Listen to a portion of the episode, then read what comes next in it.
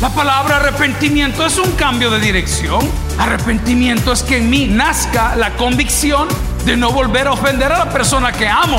Es cuando la palabra dice que el Señor viene, ¿cuántos dicen amén? Arrepentimiento es gozarme y alegrarme porque sé que el día del Señor se acerca. Los preppers no están esperando algo hoy, lo están esperando todos los días porque la palabra dice que el Señor vendrá como ladrón en la noche. Bienvenidos al podcast de Toby Jr. Hoy aprenderemos a que todos necesitamos un guía en nuestra vida llamado preparador, pero nuestro único preparador para nuestra vida es Cristo Jesús. Continúa con nosotros y aprendamos más de los preparadores. Quiero hablar el día de hoy de los preparadores. En inglés se dice los preppers, los preparadores, como pepper, pero preppers, los preparadores. ¿Y quiénes son los preparadores? Bueno, le quiero contar que en la época de la Guerra Fría, ya hace muchos años, años 60 o 70, estaba ahí la crisis de los misiles, estaba la crisis de un país peleando con otro, y muchos se comenzaron a preparar para un desastre nuclear. De tal manera que no solamente en Estados Unidos, ni en Rusia, ni en Bélgica, sino que en muchos lugares del mundo hay preparadores hasta el día de hoy.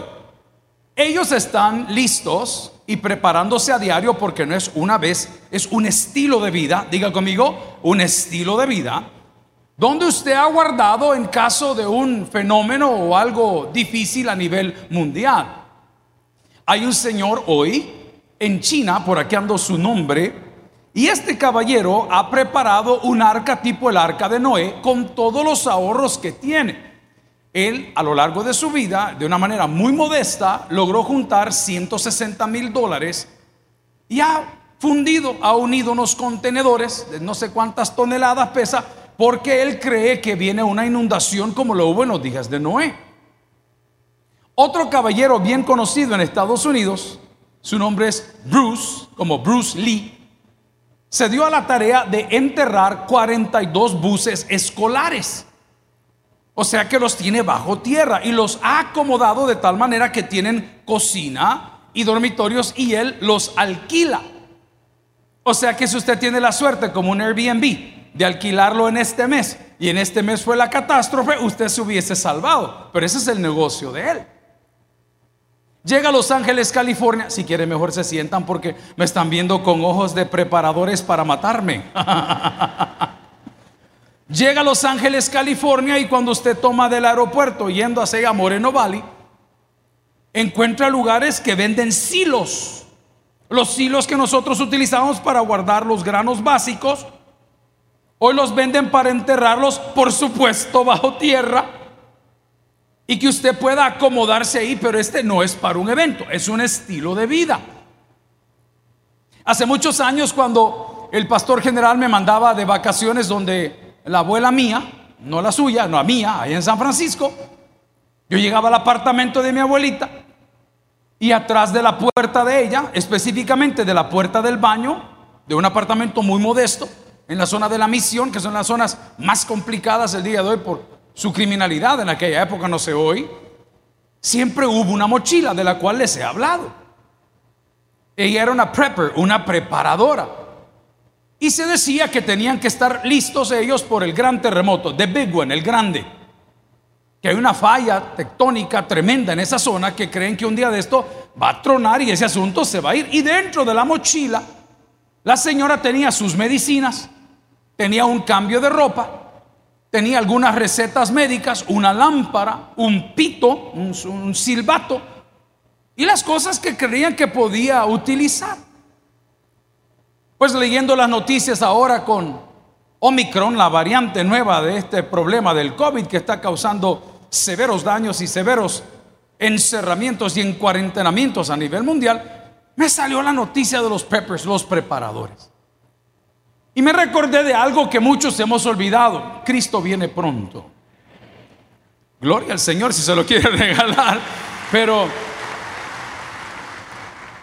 y le voy a ser bien honesto, a mí me preguntan que por qué no toco estos temas en la predicación, es porque estoy harto, que cuando me dicen que Cristo viene pronto, a mí me tiene que dar miedo. A mí las personas que me dan miedo me dan cólera. Por eso yo no veo películas de miedo, porque veo una película de miedo y no duermo. Siento que el murciélago que sale en la película me va a chupar el buche.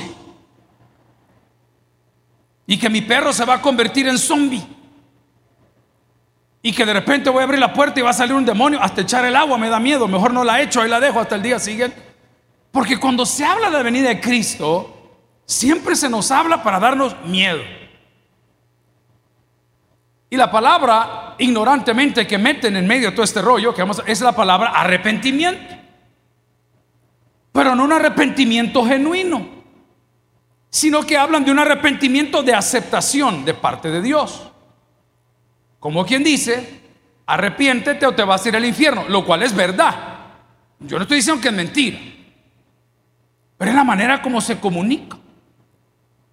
Imagínese usted abre la puerta de su casa y voy a usar un verbo muy salvadoreño, y le zampa una manada a una mujer y le dice, te quiero.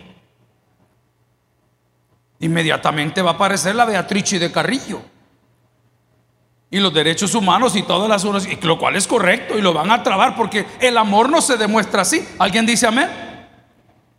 Hay un dicho que decía de los mexicanos, pégame, abrázame, muérdeme, pero no me dejes. Eso no es amor. Porque el amor no hace nada no repítalo conmigo, el amor no hace nada. Ok, entonces, este tipo de amor de Dios que me están predicando no es amor, es una amenaza. La palabra arrepentimiento es un cambio de dirección. Hay hombres en la casa de Dios. ¿Se han arrepentido de algo ustedes, además de haberse casado, profesor? ¿Se ha arrepentido de algo usted? Muchas veces los hombres nos arrepentimos porque nos cacharon nos pescaron para los que están fuera de las fronteras patrias. Nos cacharon en la movida. ¿Y qué nos queda? Decirle a la persona, mi amor, me arrepiento. Pero le seguís texteando. Pero le seguís llamando. Pero la seguís añorando. Voy más allá. Pero la seguís pensando. Voy más allá. Pero la seguís deseando. Ese no es arrepentimiento. Arrepentimiento es que en mí nazca la convicción de no volver a ofender a la persona que amo. ¿Alguien dice amén? Es cuando la palabra dice que el Señor viene, ¿cuántos dicen amén? Arrepentimiento es gozarme y alegrarme porque sé que el día del Señor se acerca. Y que su iglesia debe de estar vestida de lino fino, sin mancha ni arruga sin andar cochineando por ahí con la prosperidad ni con los placeres del mundo, en el sentido de amar las cosas del mundo, pero arrepentimiento porque el Señor viene. No es que esta noche yo no duerma y mis hijos los tengan hincados en maicillo y diciéndole, bichos, se van a ir al infierno. Si eso ya lo sabe. El hecho que usted lo diga o lo crea no cambia la realidad. La paga del pecado es muerte. Pero para que un pecador se pueda arrepentir y entender, hay que hablarle del amor de Dios, no solo del cincho. Los entrenadores de animalitos promueven el entendimiento, el amor, la caricia y la paciencia, no el cincho. Cuando usted quería educar un perrito en los años 60, 70 y 80, aquellas personas que ya tenían mascotas me van a entender. ¿Sabe qué se decía? Si el perrito se hace pipí o popó en este lugar, usted tiene que agarrar al perrito y restregarle esa, trompa en ese lugar. ¿Cuántos recuerdan eso? Levánteme la mano que le hicieron a su marido. Levánteme la mano, señora. ¿amén? ¿Cómo entrenó a su marido? Aquí no se viene así. Y le restregaba la cara. ¿eh? ¿Ah? Y no funcionó. De repente apareció el profeta César Blanco. Y usted está viendo el programa de televisión y todos se paran en la casa cuando el hombre les... Y llevan a los perros a un retiro. Y los meten en una piscina. Y los llevan a caminar. Y usted que dice que domina el chucho, el chucho lo anda jalando todavía con la pita para todos lados. No, le dice, el perro tiene que caminar al lado suyo. Quien guía al perro es el otro, el, otro señor, el que lo lleva. No es el perro. Y cuando termine de caminar, usted lo sobe le dice, gracias, Blackie. Amén. Y es un animal de 130 libras, así ve. Gracias por tu comprensión. Esa es la diferencia entre el arrepentimiento y la mentira religiosa. Qué alegría tendría yo esta mañana de saber que usted y yo nos hemos arrepentido hoy. Y las cosas que hicimos ya no las vamos a volver a hacer, pero no por miedo, sino porque hay algo en nosotros que se llama amor, que viene a través de la presencia de Dios, por la llegada del Espíritu Santo, voy a decir una palabra que le va a incomodar a los bautistas, por el bautismo o cobertura o teñido, entendiendo ese verbo, teñido, batizo, teñido en, sumergido o inmerso en, el día que aceptó a Cristo, y esas cosas yo no las quiero hacer. Yo quiero que hablemos el día de hoy de la segunda venida. Pero no vamos a entender la segunda venida si no entendemos cuál fue la primera. Y la iglesia se enfrasca y se clava y quiere golpear gente y quiere darle miedo a la gente. Y amén, si ese es su estilo, gloria a Dios. Escucha al apóstol Santiago, ¿cómo se llama? Aldea de Honduras, ¿cómo se llama? ¿Ah? ¿Apóstol qué? Santiago Zúñiga. Hoy resulta que no lo ven en TikTok todos estos desgraciados que le andan dando like. Perro, no es que carechucho, cara cabal. Si es lo que te gusta, dale. Pero te hago una pregunta, ¿tú crees que eso es lo más parecido a Cristo? ¿Tú crees que el Señor Jesús vino para presentar ese tipo de payasos? No, hermano. La Biblia habla claramente de su primera venida y su primera venida. Ojo, aunque el Antiguo y Nuevo Testamento no hacen una diferenciación entre las dos venidas, tengo que ser claro, no lo dice, no desde la primera y la segunda, se sobreentiende con los textos que vamos a leer que existe una primera y que hay una segunda. Pero dice que llegó en su primera venida para cumplir sus promesas. ¿Para qué vino Cristo en la primera venida? Para cumplir sus promesas. En el proceso, por supuesto, se confrontó con todos los fariseos, saduceos, herodianos, toda la mafia religiosa, como hubo mafia aquí y hay todavía en muchos lugares. Le rompió la fiesta a todos y le dijo, hey, pero los de su pueblo le esperaban en un caballo como un libertador romano, con una espada dándole palo a medio mundo. Cuando en el Antiguo Testamento encontramos sus cualidades o características, o llamados teológicamente atributos comunicables de Dios, y decía que él iba a nacer de una forma sencilla, de una manera humilde. El Señor es tan caballero y tan hermoso que, lo digo con respeto, Él antes de entrar toca la puerta y si alguno abre la puerta. Entraré a Él y cenaré con Él y Él conmigo. El Señor no quiere entrar a tu vida dándote patadas, solo te estoy diciendo que los preparadores nos están dando una gran lección cristiana, evangelística, teológica, que no es para un evento, es todos los días. Es todos los días.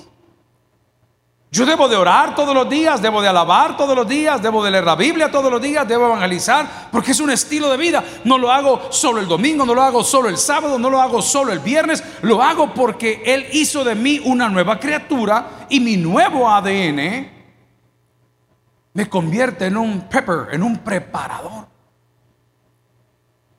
Y no debo de esperar el día del Señor con miedo no debo de esperar el día del Señor con deseo de venganza. Jajaja, hijos del hacha, ya van a ver. Al contrario, y no dice la Biblia que hay fiesta en los cielos cuando un pecador se arrepiente. ¿Alguien dice amén a eso? Gloria a Dios. En el fin de semana, en el campamento de jóvenes, 52 jóvenes entregaron su vida al Señor. ¿Sabe cuántas fiestas han habido? 52 fiestas en el cielo. Mucho más grande que el mismo carnaval de San Miguel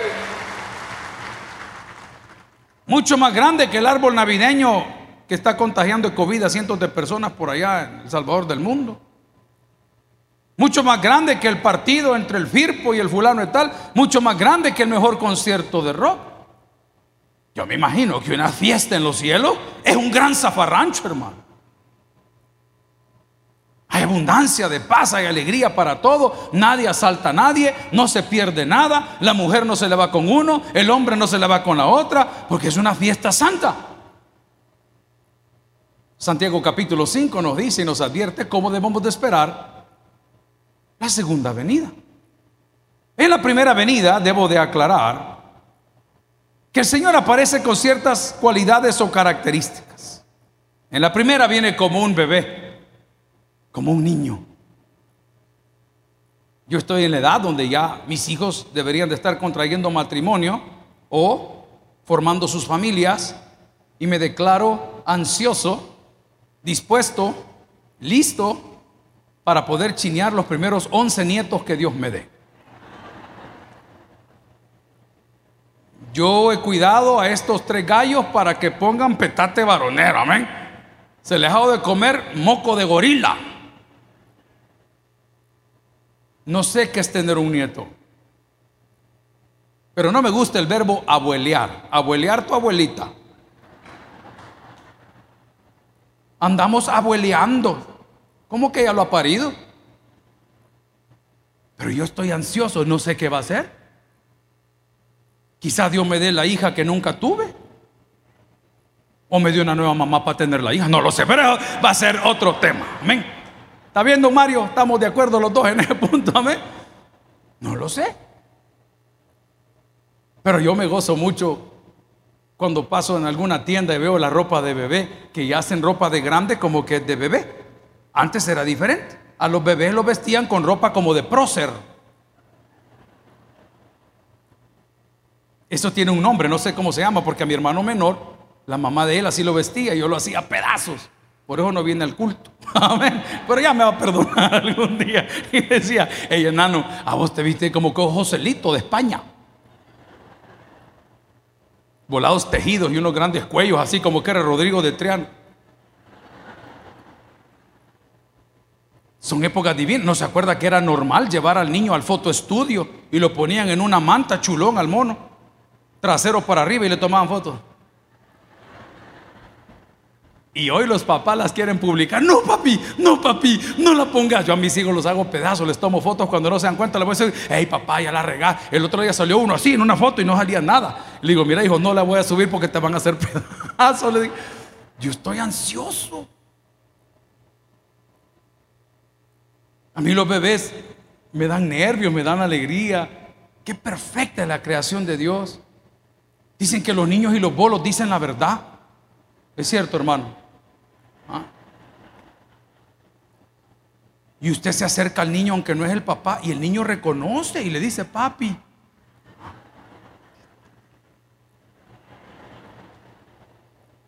Así vino Jesús. Jesús en la primera venida vino de una manera tan linda, tan hermosa, que escogió a la mejor mujer. No escogió un hombre. Escogió a la mejor mujer, a quien nosotros respetamos y honramos, a la Virgen María. La bendijo de una manera tan tremenda que ningún mortal puso mano sobre ella, sino que dijo, porque lo que en ella está del Espíritu Santo. ¡Wow, hermano! No me imagino que habrá sido ver al niño Jesús. Hoy, cuando vamos a Israel, nos llevan a un lugar frente a un comedor que se llama St. George, donde comió uno de los papas más queridos de todos los tiempos, Juan Pablo II. Y llega a esa capilla y hay un lugar precioso donde la gente se toma una fotografía, hay que descender un poquito y la puerta es menor a un metro y medio, menor a 80 centímetros con un propósito. Que es que cuando usted está descendiendo, no hacen descendiendo para llegar al lugar donde históricamente, comercialmente, turísticamente se dice que nació el Señor, usted tenga que agacharse como señal de reverencia. Entonces la puerta es muy baja para que todo el que entre a ese lugar y hay filas de filas de filas de filas de filas de filas para ir a ver, tiene que agacharse. Pero en su primera venida, Él viene como un bebé. ¿Qué traen los bebés a la casa? Yo les conté mi parte. Muchas veces la gente dice que traen tristeza porque la señorita salió embarazada o el jovencito embarazó. Pero al final de todo, cuando esa criatura inocente llega a la casa, todo cambia, la atmósfera cambia.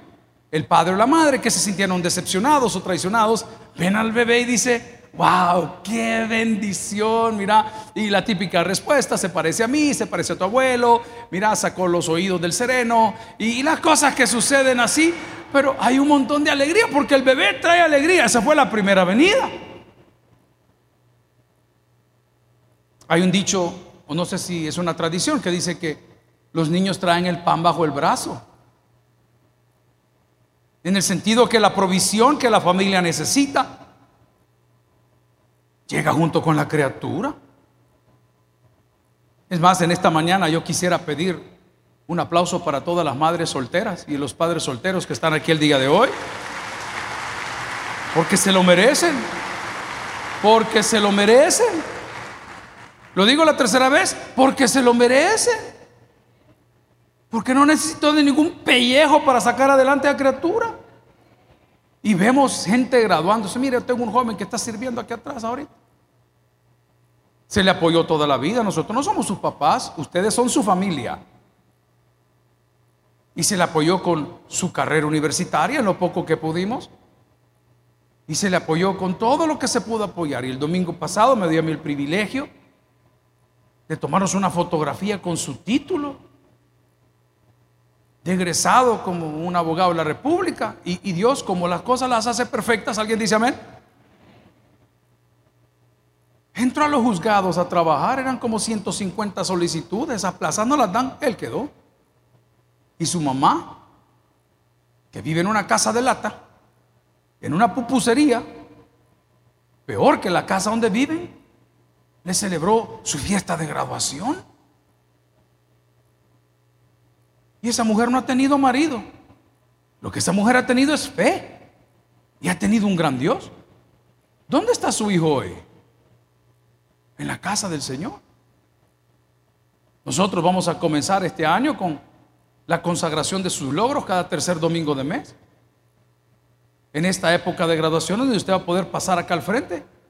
Vamos a consagrar sus logros al Señor, sus títulos, sus diplomados, sus emprendedurismos, todas las cosas nuevas que está haciendo, porque cuando Dios llega a nuestra vida, que llega como un bebé, trae alegría, trae bendición, no da miedo. Cuando usted oye llorar a un niño, es que está vivo. ¿Cuántos somos padres acá? ¿Ok? Le hago una pregunta. Y cuando usted acuesta al niño y pasan 40 minutos y no llora, ¿qué hace usted? Anda, ve. Anda, ve, le dice al hombre, ¿ah?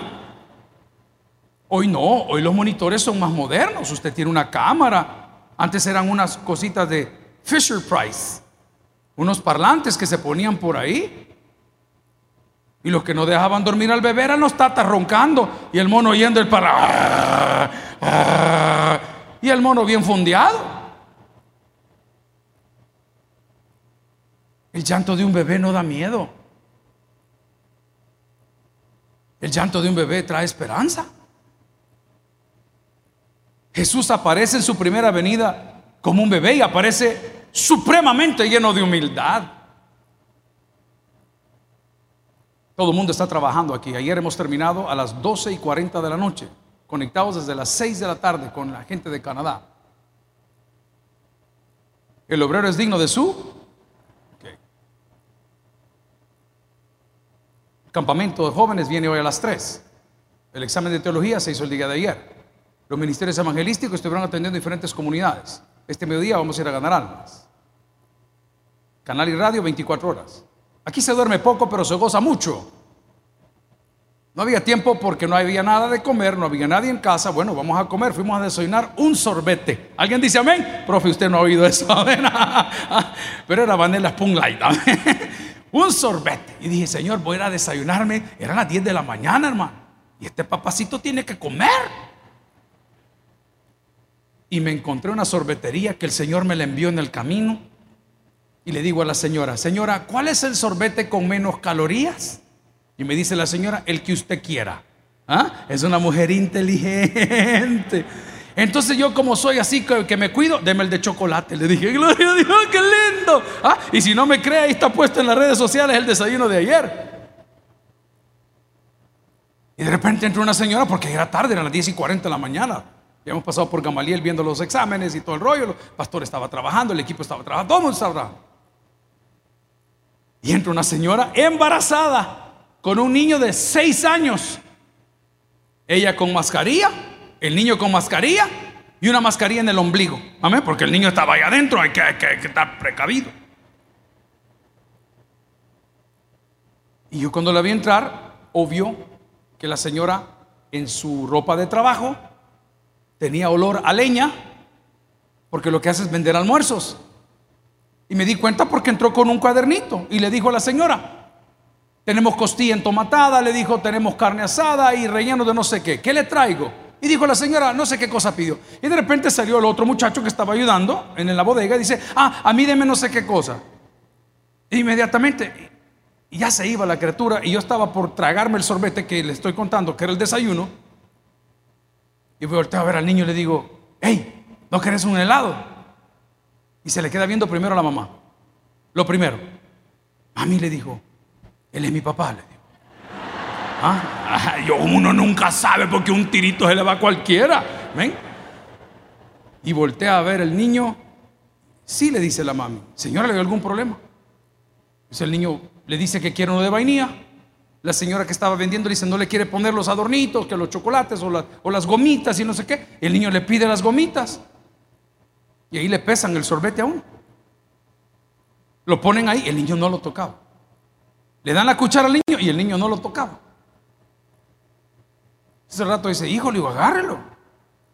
Lo agarra el cipote, fuera mascarilla y dice a comerse. Te voy a recordar algo, le dije. ¿Sabes por qué te dimos el sorbete? Porque el obrero es digno de su salario. Nunca se le va a olvidar.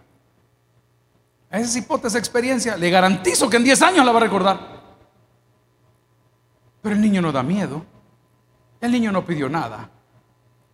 Así nuestro Padre sabe de qué cosas tenemos necesidad. Pero como no estás trabajando, no te está bendiciendo como andas de piriche todo el día, no te está bendiciendo. El niño no llegó a decirme, yo quiero un sorbete. No, no dijo eso. El niño andaba acompañando a la mamá. Y va a caminar lo que la mamá caminaba y le ayuda a cobrar un cipote de seis años.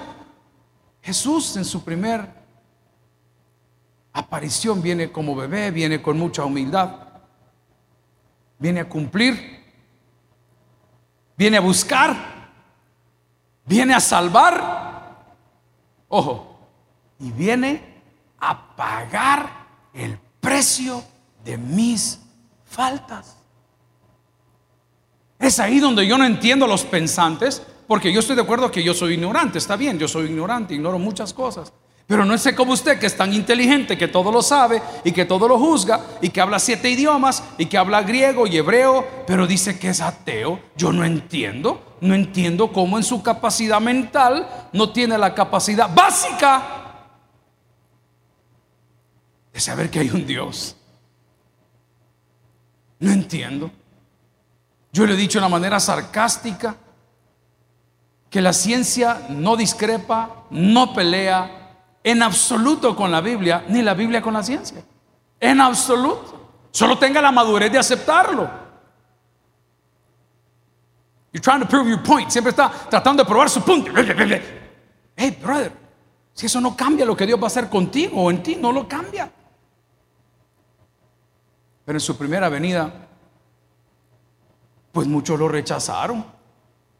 De tal manera que la Biblia dice a los suyos, vino a los suyos no le recibieron.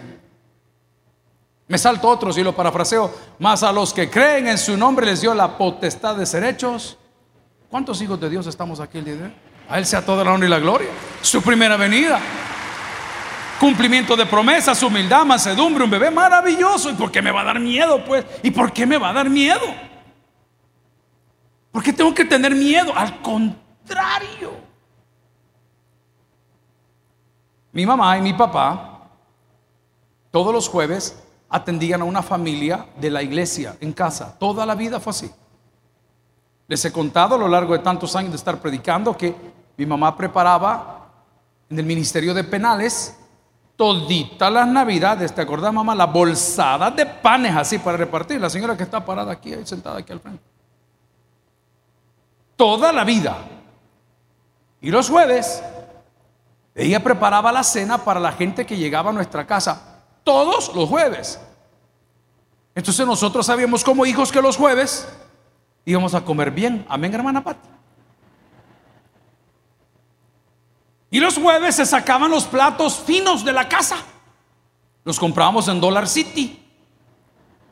Hasta en el nacimiento han sacado el Dollar City. ¡Qué terrible! ¿Ah? Ya venden el Dollar City, el pollo campero y la cornucopia. Los tres salen en el nacimiento. Y recuerdo que a través de esas fiestas y esas preparaciones, la casa se alistaba. Mis hermanas lavaban los platos, mi mamá encargada de la cocina y la ropa, y su servidor de los portones y las ventanas de la casa. Entonces, como era jueves y los hermanos de la iglesia iban a llegar, pues nosotros tenemos que preparar la casa, porque los hermanos iban a llegar. Entonces, para anticipar, en lugar de hacer todo el trabajo el jueves, se iba a comprar el jugo de naranja con que hacían la bebida en la casa el día anterior y el día otro se pedía el pan y el otro se preparaba la pasta. Una semana era lasaña de pollo, la otra una lasaña de una lasaña insuperable la que hace mi mamá hasta el día de hoy. Tal vez el Señor la toque y me manda almuerzo. Padre, habla esta mujer que está aquí el día de hoy. Y la casa se preparaba. Entonces la pregunta de esta mañana es, ¿Debo de tener miedo por la segunda venida de Cristo, donde viene al cumplimiento absoluto de sus promesas, donde viene como rey conquistador, cuando viene acompañado de ejércitos celestiales, cuando viene con toda autoridad, cuando viene con fuerza, cuando viene con ímpetu y cuando viene de una manera gloriosa en su segunda venida. ¿Debo yo de tener miedo? La respuesta es no. La respuesta es no. Yo debo de tener alegría. Que la esperanza por la cual nuestros abuelos y bisabuelos murieron esperando la llegada del Señor y Gigi Ávila y todos los sermones de la venida del Señor, eso va a dar su fruto. Pero no tengo por qué tener miedo. Todo lo que tengo que hacer es estar preparado. Y comenzar a limpiar las ventanas de mi casa. Y comenzar a sacar la vajilla fina. Y comenzar a extender y atender bien la cama. Y a preparar el jardín. A pensar en la bebida y a pensar en el postre. Pero no tengo por qué tener temor. La palabra del Señor en Santiago capítulo 5 versículos del 7 al 12 nos dice, ¿qué debemos hacer? Y la Biblia dice, por tanto hermanos, tened paciencia hasta la venida del Señor. Mirad cómo el labrador espera el precioso fruto de la tierra, aguardando con paciencia hasta que reciba la lluvia temprana y tardía. Tened también vosotros paciencia y afirmad vuestros corazones porque la venida del Señor se acerca. Hermanos, no os quejéis unos contra otros, para que no seáis condenados. He aquí el juez está delante de la puerta. Hermanos míos, tomad como ejemplo la aflicción, paciencia de los profetas que hablaron en nombre del Señor. He aquí tenemos por bienaventurados a los que sufren. Habéis oído de la paciencia de Job ¿Habéis visto el fin del Señor? Que el Señor es misericordioso y compasivo. Pero sobre todo, hermanos míos, no juréis ni por el cielo, ni por la tierra, ni por ningún otro juramento, sino vuestro sí sea sí y vuestro no sea no, para que no caigáis en condenación. ¿Alguien recibe esta palabra el día de hoy? Entonces, si alguien no cree como yo creo, no tengo por qué condenarlo. Te lo juro. Es que la Biblia dice, si Dios no se lo ha revelado a él, téngale paciencia hasta que se lo revele. Si el hombre o la mujer no pudo dejar el alcohol o la cama ajena, téngale paciencia hasta que se arregle. Pero la venida del Señor está cerca. Y el pueblo del Señor, en lugar de tener miedo y pensar en los preppers, en enterrar buses bajo tierra y comprarse un búnker para irse a vivir por si se acaban los alimentos, quiero dar un dato curioso, los preppers tienen una obsesión terrible por el papel higiénico y es lo primero que sucede, se lo voy a probar en la pandemia, comenzó el papel higiénico a escasear por los nervios que tenía medio mundo, pero eh, fue lo, lo primero que se acabó. Pero los preppers no están esperando algo hoy, lo están esperando todos los días.